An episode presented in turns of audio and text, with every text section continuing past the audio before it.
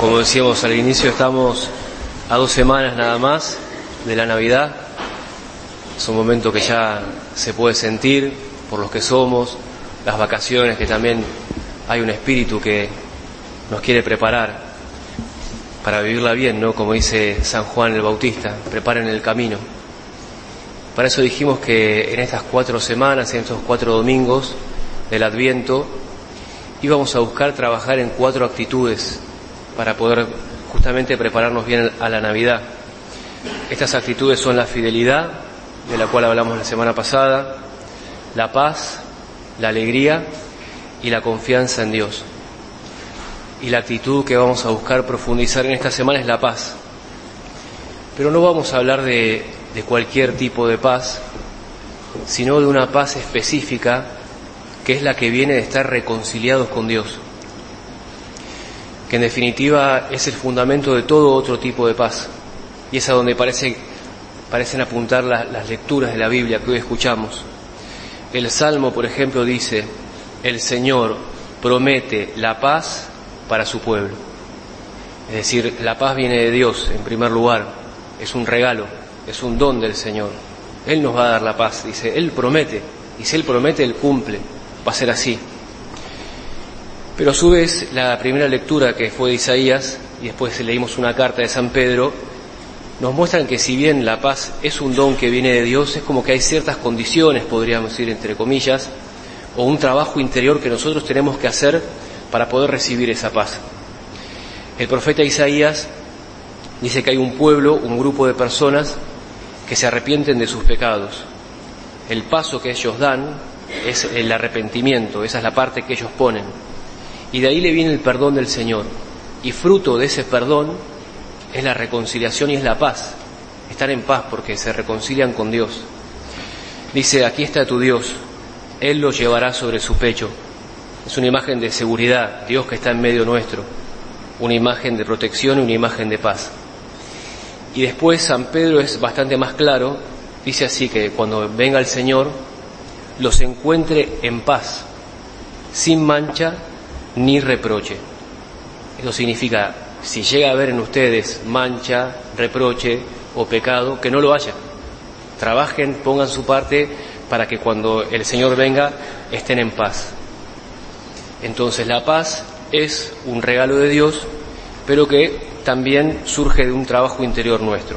Ese es el camino de la paz, implica de nosotros. Y ese es el camino que propone el Evangelio de hoy, San Juan el Bautista nos enseña el cómo, qué tenemos que hacer para alcanzar la paz, cuál es, cuál es nuestra parte. Y esto es buscando el perdón de los pecados. Dicen, busquen el perdón de los pecados y van a encontrar la paz que tanto anhela su corazón. Ustedes busquen, este, le decían que acudían a Él y confesaban sus pecados, como una preparación a Jesús que estaba viniendo.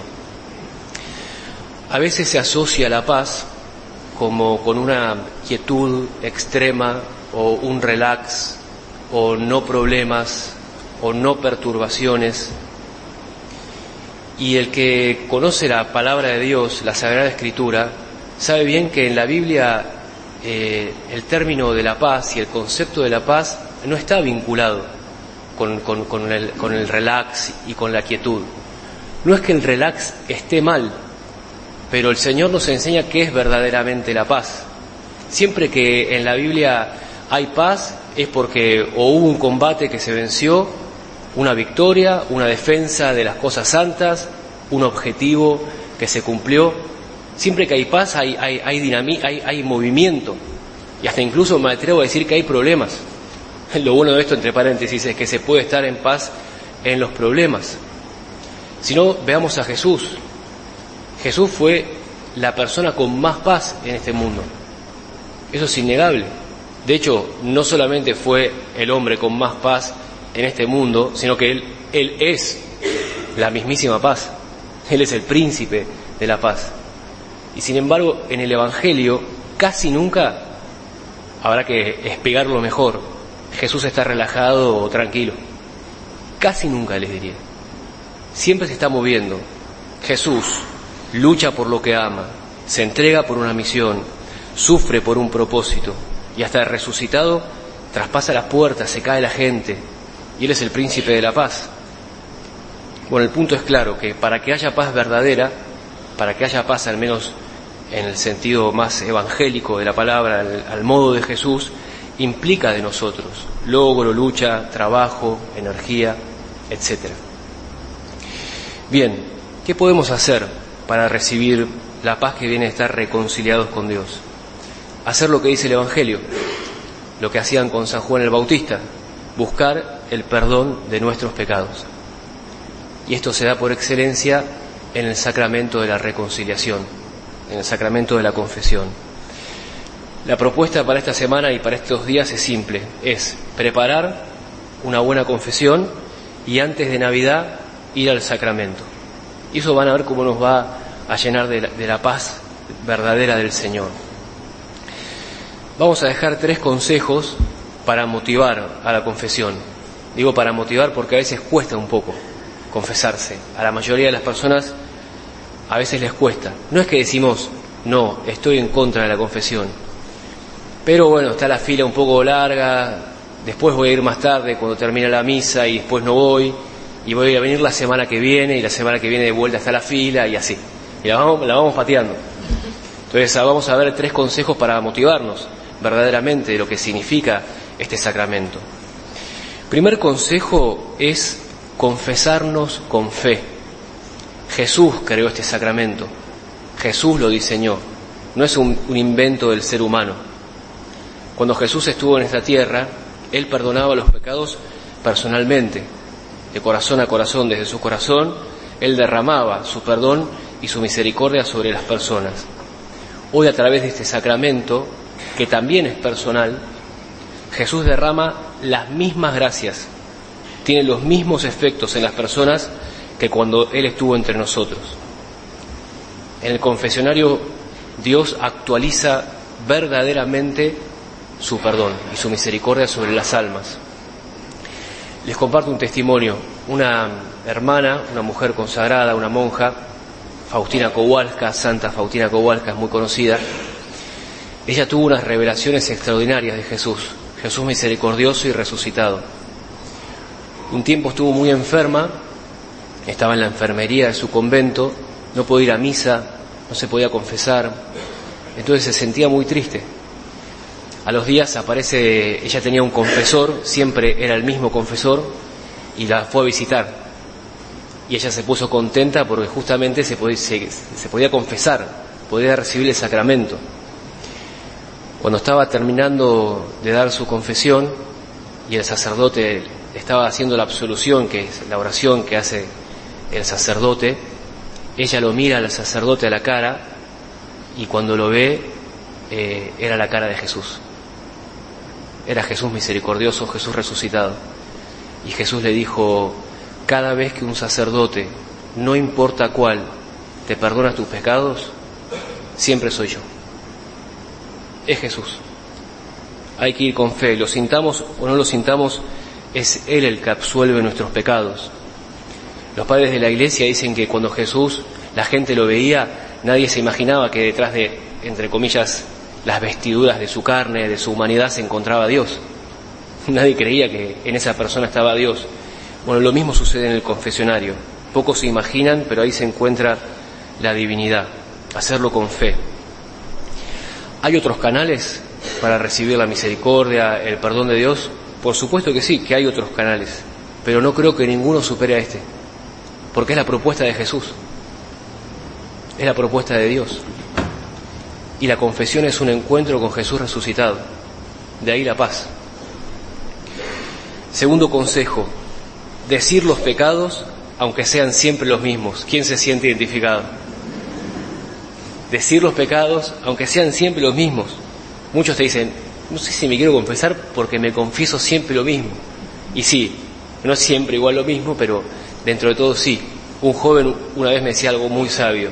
Es como el auto, es la misma mugre del mismo camino, pero no por eso no lo voy a, lavar el auto. Y sí, pero ¿por qué es bueno decir los pecados aunque sean siempre los mismos? Porque la confesión nos aliviana las cargas, nos quita un peso de nuestra alma. Si vengo con una carga, que encima vamos acumulando cargas, y a veces cuando repetimos, aunque sea la misma carga, el peso de algún modo va aumentando. Entonces cuando me confieso, esa carga, al menos de momento, se va. Puede que vuelva, o puede que no vuelva, no lo sabemos tampoco, no nos podemos poner en ese lugar. Pero de momento se va. Y todo se hace como mucho más llevadero. Hay muchas personas que dicen que incluso experimentan una liberación física cuando se confiesan bien. Y es verdad, porque así como el pecado nos bajonea, el pecado te bajonea psicológicamente, anímicamente, tiene consecuencias físicas. Del mismo modo la gracia también te levanta. Te levanta psicológicamente, te levanta anímicamente y te levanta físicamente. Tiene efectos físicos en muchas personas. Eh, dormir, hay gente que duerme mejor, tiene más fuerza. Un hombre, no se confesaba hace un montón de años, me, se terminó de confesar, me siento que floto. Y sí, es algo así, porque es, es una experiencia muy profunda, porque lo que sucede en la confesión es que literalmente nuestros pecados son perdonados. Dice el Señor en el libro de Isaías, ya no me acordaré de tus pecados. Ya está. Yo no me los voy a acordar. No me los acuerdo. Y eso sí da mucha paz en el alma.